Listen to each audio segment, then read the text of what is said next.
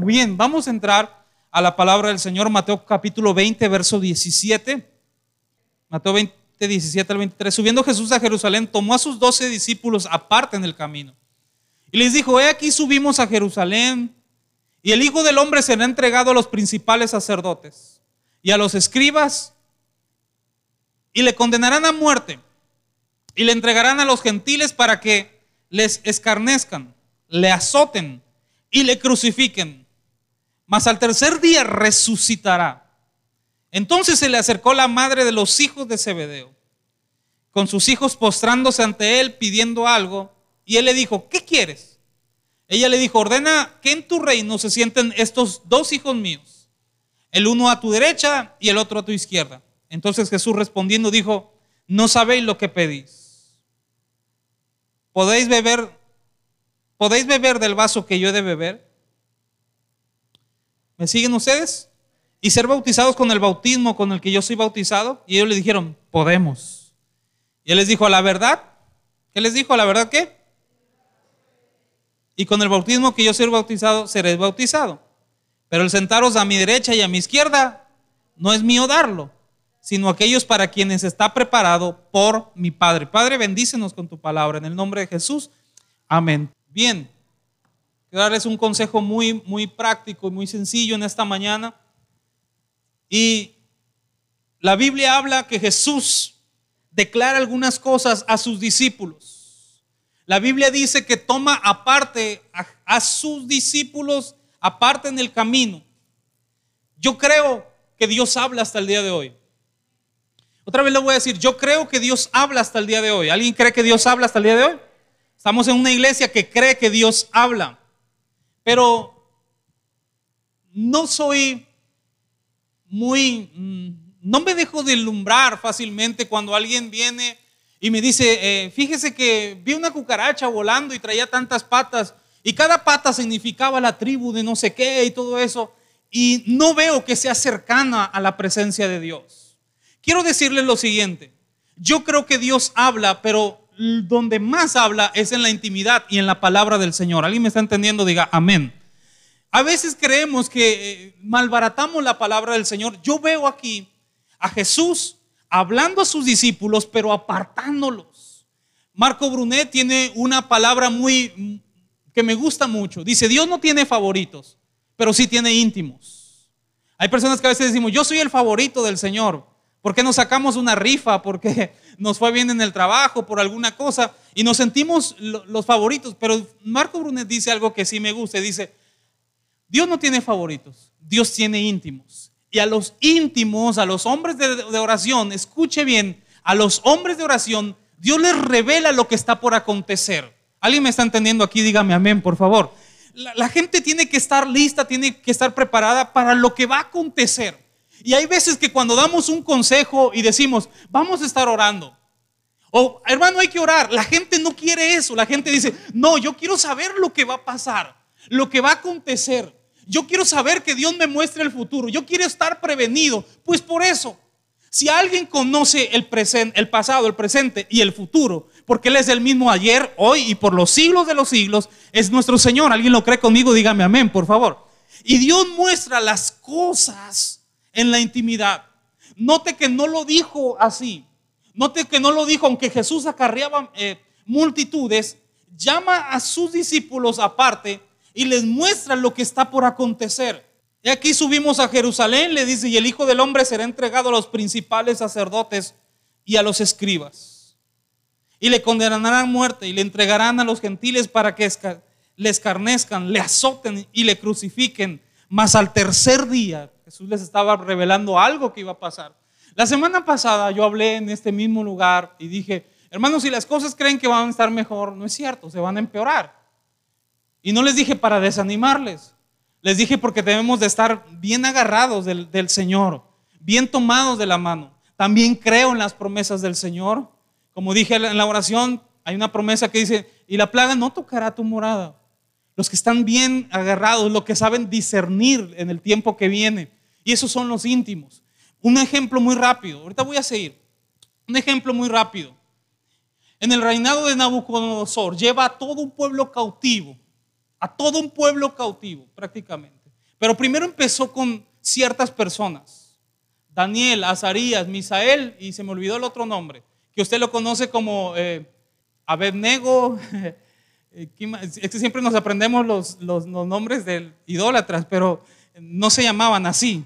Sadrach, Mesach y Abednego. Siempre nos aprendemos eso. Y Sadrach, Mesach y Abednego. Eso se lo pusieron allá. Pero sus nombres eran Azarías, Misael, porque me acuerdo de Misael, eh, Ananías y, y Daniel. Eran los cuatro nombres. Y estaban pasando una cosa de increíble. Estaba el pueblo siendo avergonzado prácticamente, ¿verdad? Hasta que el Señor dijo, eh, eh, los Nabucodonosor y su ejército toman los utensilios del templo. Los utensilios del templo los empiezan a tomar. Por eso yo digo que siempre los que vamos a servir tenemos que estar consagrados para Dios. Porque para Dios no es cosa sencilla el servirle. Cuando Nabucodonosor toma los utensilios, ¿para qué son los utensilios? Hasta la palabra lo dice, ¿verdad? Cuando él toma los utensilios del templo, hasta ahí dice el Señor, ya está acá. Hasta aquí ya les aguanté. Y la Biblia dice que aparecen unas letras en la pared por una mano. ¿Se acuerda que lo, toqué la semana pasada y dice mene mene tekelu parsin? Y algunos decían, no, no, dicen que que vienen tiempos de prosperidad para ti, vienen tiempos de bendición. Entonces Nabucodonosor dice, no, no, no me da paz. ¿Y a quién mandó a buscar? A los hombres de oración, a los hombres que están en intimidad con Dios. Mandó a buscar a Daniel, mandó a ver a hombres que saben discernir lo que Dios está hablando, los tiempos que vienen. Hermano, yo no quiero estar diciendo, esta es mi introducción, yo no quiero estar diciendo que tengamos en menos esto del coronavirus, de todas estas. Lo que sí es que debemos de buscar más que nunca la presencia del Señor. ¿Alguien me está entendiendo aquí? Dígame amén, por favor. Y Dios mostrará lo que va por acontecer. Dios siempre llama a sus hombres para hablarles. Dios usó profetas para hablarle al pueblo. En esta ocasión, el Señor iba a ser entregado, iba a ser crucificado, y llama a su gente, pero me llama la atención que irrumpe una mujer que aparece pocas veces mencionada en la Biblia. Su nombre era Salomé. Por cierto, ¿cuántas mujeres hay aquí esta mañana? Cuatro. ¿Cuántos hombres hay aquí? la risa que siempre es, oh, y los saludas abajo, Dios te bendiga. Hablan así, ¿no? Pero, pero cuando están así, bueno, ok. Me llama la atención que había una mujer, una mujer que sabía, escuche, sabía lo que iba a acontecer, que Jesús iba a ser crucificado, que no lo verían más. Y dice, es oportunidad que debo de tomar ahora. Y siempre noto que digo que hay oportunidades que solo se dan una vez en la vida y que las debemos de aprovechar. Por ejemplo, hablamos a veces del trabajo, hablamos de la escuela, hablamos de los exámenes por hacer, pero usted no sabe si hoy es un día para ponerse a cuentas con el Señor, para estar en paz con Dios. Y a veces no lo aprovechamos. Nosotros no sabemos lo que a lo mejor pueda pasar al rato y puede ser el último día que Dios te permitió congregarte y adorarle y exaltarle y ponerte a cuentas y escuchar la palabra y no podemos aplazar eso. La semana pasada hablé de una frase también que me gusta. Escuche, el razonar puede esperar, pero el obedecer no. Obedezcamos a Dios. Hay oportunidades que se dan una sola vez en la vida y tenemos que aprovecharla. Para eso tenemos que estar filosos, tenemos que tener nuestro oído sensible a la voz de Dios. Hay que estar en el lugar correcto con las personas correctas también. Si Dios pone algo en nuestro corazón, no tenemos que aplazarlo. Esta mujer dijo, ¿es ahora o es nunca? Toma sus dos hijos, imagínense, ya grandulones, no eran unos niños, ya unos hijos grandulones, y agarra a sus hijos y a lo mejor los hijos, mamá, es que qué van a decir, que tengo mamitis, que me estás llevando, no importa. Decía alguien allá en mi casa, mi abuelito, mientras tú estés bajo, ¿cómo? Bajo mi techo, pero él le tiene otro nombre, bajo mi tutela, algo. Si alguien me está entendiendo esto, lo que estoy queriendo. Aquí se va a hacer lo que yo digo. Y agarraron los dos hijos de la mano, esta mujer llamada Salomé, y se presenta delante del Señor Jesús. Es algo que pareciera muy sencillo, hermano. Pero esta mujer toma la decisión de decir, no voy a aplazar esto, tengo que ir, tengo que aprovechar, puede ser que mañana sea demasiado tarde y así tenemos que vivir. Cuando se trata con Dios hay que hacer las cosas que Dios ha puesto en el corazón, no dejarlas aplazar. Mañana puede ser demasiado tarde. Cuando le decimos a la gente, ¿quiere aceptar a Jesús en su corazón? ¿Quiere reconciliarse con Dios? Muy a menudo nos responden, eh, cuando yo lo sienta, en otra ocasión. Obviamente los dejamos. No somos de lo que, pero se va a morir, lo van a atropellar. Está bien, los dejamos. Que ellos decidan. Pero hermano, dice Dante Gebel, ¿por qué vivir una noche más con las ranas? Una vez fueron y le dijeron, había plaga de ranas. Y Moisés va y habla con el, eh, el faraón y le dice, dígnate indicarme cuándo quieres que yo quite estas ranas de aquí. ¿Se acuerdan de esa predicación muy conocida de Dante Gebel? Imagínate, ranas en todas partes, ranas cuando tú estás durmiendo con tu esposa, ranas en el baño, ranas con los niños, ranas cuando, imagínate que vas caminando y se te mete, o sea, no había dos ranas, había una plaga de ranas, ranas por todas partes, Imagínate que ahorita con el coronavirus nos andamos muriendo. Imagínate que salieras y se viera todo negro, todo verde acá afuera, lleno de ranas. Ranas en, todas partes. Y entonces llega, llega Moisés y le dice a Faraón, dígnate indicar, dice el Señor, ¿cuándo quieres que yo quite las ranas de, aquí? Y Faraón sorprendentemente dice, mañana. Es de loco, ¿no? Dijo, mañana, o sea, y de ahí es donde saca el tema que dice, ¿por qué vivir una noche más con las ranas? ¿Por qué vivir alejado un día más del Señor? ¿Por qué vivir cargando nuestro pecado un día más? La gente no entiende eso. Esta mujer dice, yo no sé si voy a vivir mañana. Yo no sé si voy a tener una oportunidad, pero hoy yo y mi casa buscaremos al Señor. Nos iremos y nos postraremos. Nosotros no vivimos una liturgia como el sur, que en el sur todos los días hay servicio. Y le quiero decir algo. Y todos los días se llena. Y le quiero decir una cosa más. No hay automóviles como aquí. Las personas caminan tres horas. Me tocó. Soy testigo. Soy testigo de eso. Si tú vas y les predicas 30 minutos, la gente dice, no, no, no, siga predicando. Porque yo no caminé tres horas para que me prediquen 30 minutos. Yo quiero buscar al Señor con todo mi corazón. ¿Alguien me está entendiendo? Dígame amén. Una vez volé y llegué y el culto era a las, a las 7 de la noche. No tiene nada que ver conmigo, no llegué tarde por mi culpa, llegué tarde por los retrasos. Y llegué a las 8 allá. Llegué a las 8 y me estaba esperando una persona que me iba a trasladar a un lugar, una sierra, dos horas eran, de ahí para allá todavía. Y llego y me dice el hermano, hermano, pues ya no llegó, el culto empezó hace una hora. Entonces, si quiere ir a comprar unos quesos o algo para distraerse, ya mañana le predica y con todo. No, pues uno avergonzado dice, sí, hermano, no fue mi culpa, se atrasaron en, el aeropuerto y X cosa. Ok, cuando íbamos por los quesos, le hablan a, esta persona, le dicen, hey, ¿qué onda con el predicador? Ya se, habla, ya estoy hablando, poniendo palabras en su boca. ¿Qué onda con el predicador? Dice, aquí está, está conmigo. Dice, pero ya no llegamos, son dos horas. Dijo, la gente no se va a ir. Son las ocho, te da tiempo, llegan a las diez, pero el culto empezó a las siete. Vamos, y me acuerdo que era un Natus, hermano, ni siquiera una Silverado, era un Natus, y de esos que le llaman raspahielo, ¿se acuerdan? Entonces yo dije, Señor, en tus manos encomiendo mi espíritu, si aquí hasta aquí llegué, pues gloria a Dios. Y, y azotaba el Atos y dije, a ver, ¿a qué se nos desbarata aquí este carrito y vamos como los picapiedras nosotros? Llegamos a las 10 de la noche y adivine que nadie se había movido. Nadie eran las 10 de la noche y compartimos, predicamos y la gente fiel. Bueno, ¿qué quiero decirle con esto? Que valoremos que no tengamos en poco eso. Sé que lo han escuchado mil y una vez, pero puede ser que hoy sea nuestro último día, nuestra última oportunidad. Personas llegan, personas se van. No sabemos. Esta mujer agarra a sus dos hijos, dijo, es mi oportunidad, vamos con Jesús. Y me llama la atención que esta mujer nunca llega y le, dice, Jesús, ¿cómo estás? Sino con reverencia.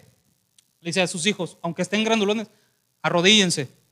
Nos arrodillamos delante del Señor Jesús. Lo que esta mujer transmite es la sencillez delante de Dios. Un consejo, nunca le digas a tu familia que el servir a Dios es cosa pequeña. Nunca se lo digas. Nunca le enseñes que servir a Dios es poca cosa. Enséñales que servir a Dios es lo más hermoso que nos puede pasar en todo el mundo. El servir a Dios no le estamos haciendo un favor a Dios. Debemos de sentirnos halagados de que Dios nos ha llamado para su servicio. Y sea el servicio que tenga que ser, nunca le digas a tus hijos, ni a tu esposo, ni a nadie de tu familia que servir a Dios es cosa pequeña. Nunca hagas menos la obra de Dios por algo que puede pasar. Una vez una persona dijo, yo quiero que mi hijo sea abogado, gloria a Dios, yo quiero que mi hijo sea actor, pero siervo de Dios, no, son, eh, y empezó a hablar, hablar, hablar de los siervos de Dios. Hoy su hijo está perdido. Yo no estoy diciendo, acusando a esa persona, yo estoy diciendo que nunca hagan menos lo que el llamado de Dios para tus hijos, para tu esposo, para, eh, al contrario, impúlsalo. Si, si te dice, es que no, es que es, tú impúlsalo.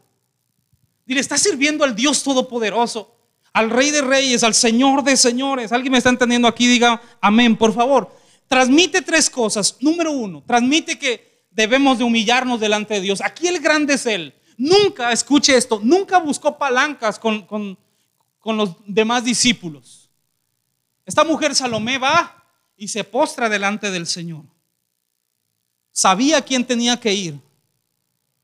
¿Sí? Transmite humildad le enseña a sus hijos la grandeza del servir. Tercera cosa, sabía que la oración, alguien diga conmigo, oración, era la vía correcta para las peticiones. No por palanca, sino por oración. Y usted va a decir, ¿y cuándo lo ves orar? Claro, lo veo orar cuando se hinca y empieza a hablar con Jesús. ¿Qué no orar es hablar con Jesús? ¿Qué no la oración es platicar con Jesús? Ella no le manda una carta, ella no busca palancas. Ella dice, yo sé con quién tengo que ir. Se arrodilla y ora delante del Señor. Y por último, ¿te alcanza? ¿Puedes, ¿Puedes tocar un poquito? Muy bien, por favor, gracias. Va a decir, poco tiempo, tengo que transmitirle algo muy sencillo. Hago una recapitulación rápido de la persona que yo estoy hablando se llamaba Salomé. Salomé yo veo que hace algo bien interesante con su familia. Les expliqué y les dije que no aplazó la oportunidad de buscar a Dios. También les dije que llevó a sus hijos, aunque ya eran grandes. También les dije que se postró delante del Señor, no llegó con arrogancia, le transmitió la humildad, la sencillez. También les transmitió a sus hijos que el servir a Dios es lo máximo que pueden tener, siendo están con la persona correcta, ¿Qué les transmitió también? Les dijo, la vía para hacer que el Señor nos conteste se llama la oración. No es la manipulación, no son las palancas, es la oración. Yo estoy creado a la antigüita y creo que así moriré. Para mí, para mí, las respuestas siempre van a venir de la oración. No hay arma más poderosa que un cristiano orando. La oración es la herramienta más poderosa que Dios le ha dejado a sus hijos. Quien no ora no ama a Dios. Así se lo digo. Quien no pasa tiempo con Dios no ama a Dios. Aunque es que siento mi corazoncito, podrá sentir mucho, pero esas son emociones. Esas son toques del Espíritu. Pero quien ama a Dios le gusta pasar tiempo con Dios. ¿Alguien ha estado enamorado aquí? ¿Alguien ha amado a una persona? Dígame si no, los síntomas son estar cerca de la persona. Haya dinero o no haya dinero. Haya buen paisaje o no haya buen paisaje haya de comer o no haya mucho que comer, el hecho de estar con la persona correcta, con la persona que amas, todo se desconecta. Tú dices, ¿qué más necesito? Estoy con la persona que amo. Una persona que no ora, no me diga, por favor, ni postee, ni se ponga las playerotas, amo a Dios con todo mi corazón. Quien no ora, no ama a Dios. Es sencillo. No se enoje, hermano. El que ama a Dios está conectado con Dios. De verdad. Y no voy. Yo, por ejemplo, no, no. Hay veces que no hay, motivos, porque a veces creemos que la oración es petición y no es cierto. A haber veces que Dios te va a levantar y no hay motivos.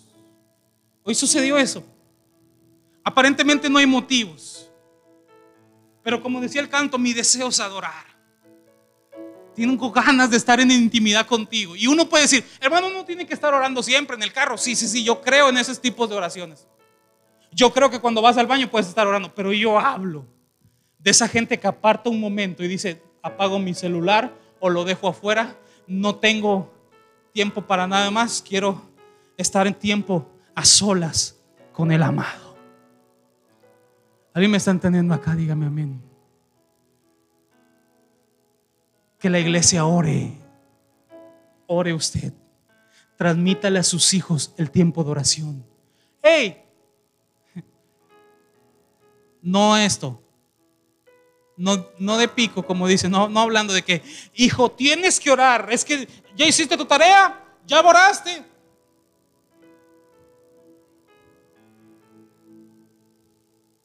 Que tus hijos te escuchen orar a ti. Que te vean de rodillas. Tampoco, hijos, voy a orar. Yo siempre digo que cuando hay una persona de oración, se percibe, se ve, se siente.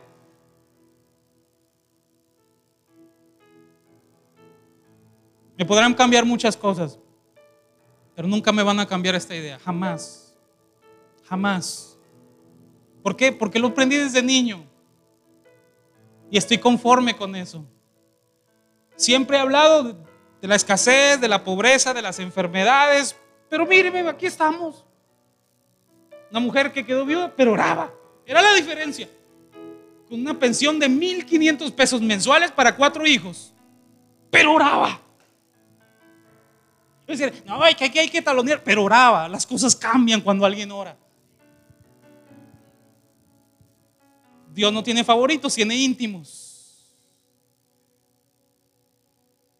Hasta que un día me le pegué a esa mujer porque iba todos los días a las 5 de la mañana.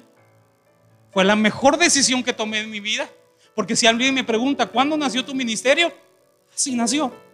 Orando, sin haber estudiado el instituto bíblico todavía porque sí lo estudié, acabé, después estudié una licenciatura en teología, pero primero empecé orando. Aquí hay testigos, yo iba a la casa de mis amigos y yo siempre oraba. No, estoy poniendo mi ejemplo, estoy dándole, dándole herramientas para que eduque a sus hijos. Hoy la gente quiere lo tangible, quiere lo rápido, que hace esto, hace lo pero si decimos y nos llenamos el pecho hablando, diciendo que todo viene de Dios, bueno, pues primero pongamos a Dios primero. Más buscad primeramente el reino de los cielos, el reino de Dios y su justicia. Y todas estas cosas serán añadidas. El problema es que buscamos las cosas primero añadidas y cuando nos sobra el tiempo buscamos el reino de Dios. Las cosas cambiaron. El enemigo se encargó de tergiversar la palabra de amoldarla como bien te parezca. Ayer vimos una cosa absurda y ridícula que me da pena. Una mujer posteando a un Jesús con una, un tapabocas y Jesús diciendo, búscame en tu casa. Me dio tanto coraje. Por un Jesús doblegado con un tapabocas. ¿Cómo no arder eso? Y no, hija del Dios, no, no, no posee nada. Hoy oré y dije, Señor, ten misericordia. La desinformación. El, chiste no es, no es el virus hoy. El chiste es que creemos que Dios perdió el control. Y Dios sigue teniendo el control de todas las cosas, de ti, de mí y de los que confían en Él. Los leoncillos tienen hambre y necesitan, dice la palabra. Pero el que espera en Jehová no tendrá falta de ningún bien. Pongamos a Dios primero. No estoy hablando que tienta a Dios, que no se cuide, cuídese. Pero pongamos a Dios primero. Veo a esta mujer que le dice, hijos, no vamos a buscar palanca, no, no, no, vamos a arrodillarnos delante de Dios. Arrodíllense, mamá, arrodíllense. Yo lo voy a hacer, yo voy a ser la primera, yo voy a poner el ejemplo. Arrodillémonos delante de Dios. ¿Qué estamos transmitiendo a nuestra generación? Que cuando tantito nos aprieten, confiar en Dios. ¿Sabes cuándo a veces confiamos en Dios? Cuando es la última opción. No esperemos a eso. No esperemos a eso. Jesús quedó sorprendida, sorprendido de una viuda cuando muchos echaban mucho dinero, pero quedó sorprendido de una mujer viuda que echó dos monedas. Dijo, lo deslumbró y dijo, esta viuda ha echado más que todos ustedes. Era una mentira en lo físico. Pero ¿qué dijo? Todos ustedes han echado de lo que les sobra. Pero esta ha dado todo lo que tenía. Lo llevamos siempre al dinero. Pero a veces pasa en estas así la situación. No pongamos a Dios por último. Pongamos a Dios primero. Y una cosa más. Enséñele eso a sus hijos. Uno habla de lo que sabe, recuerde, pero reproduce lo que uno es. ¿Quieres un hombre de Dios en tu familia? Que te vea buscando a Dios. ¿Quieres un hombre que hable de la iglesia? Chismoso, con una fe piquis. Habla de la iglesia. Habla de los líderes. Habla de los pastores en tu casa, en tu mesa. Habla, habla. Porque vas a reproducir eso. ¿Quieres un hombre de oración? Busca a Dios. Enséñale. Léele un pasaje bíblico tú. No esperes el gran teólogo. Explícaselo tú. Ve una mujer que aparece pocas veces en la Biblia, pero le enseña a sus hijos con un ejemplo. Arrodillémonos delante del Señor. Y ve una mujer que tenía una fe madura. ¿Una fe cómo? Madura.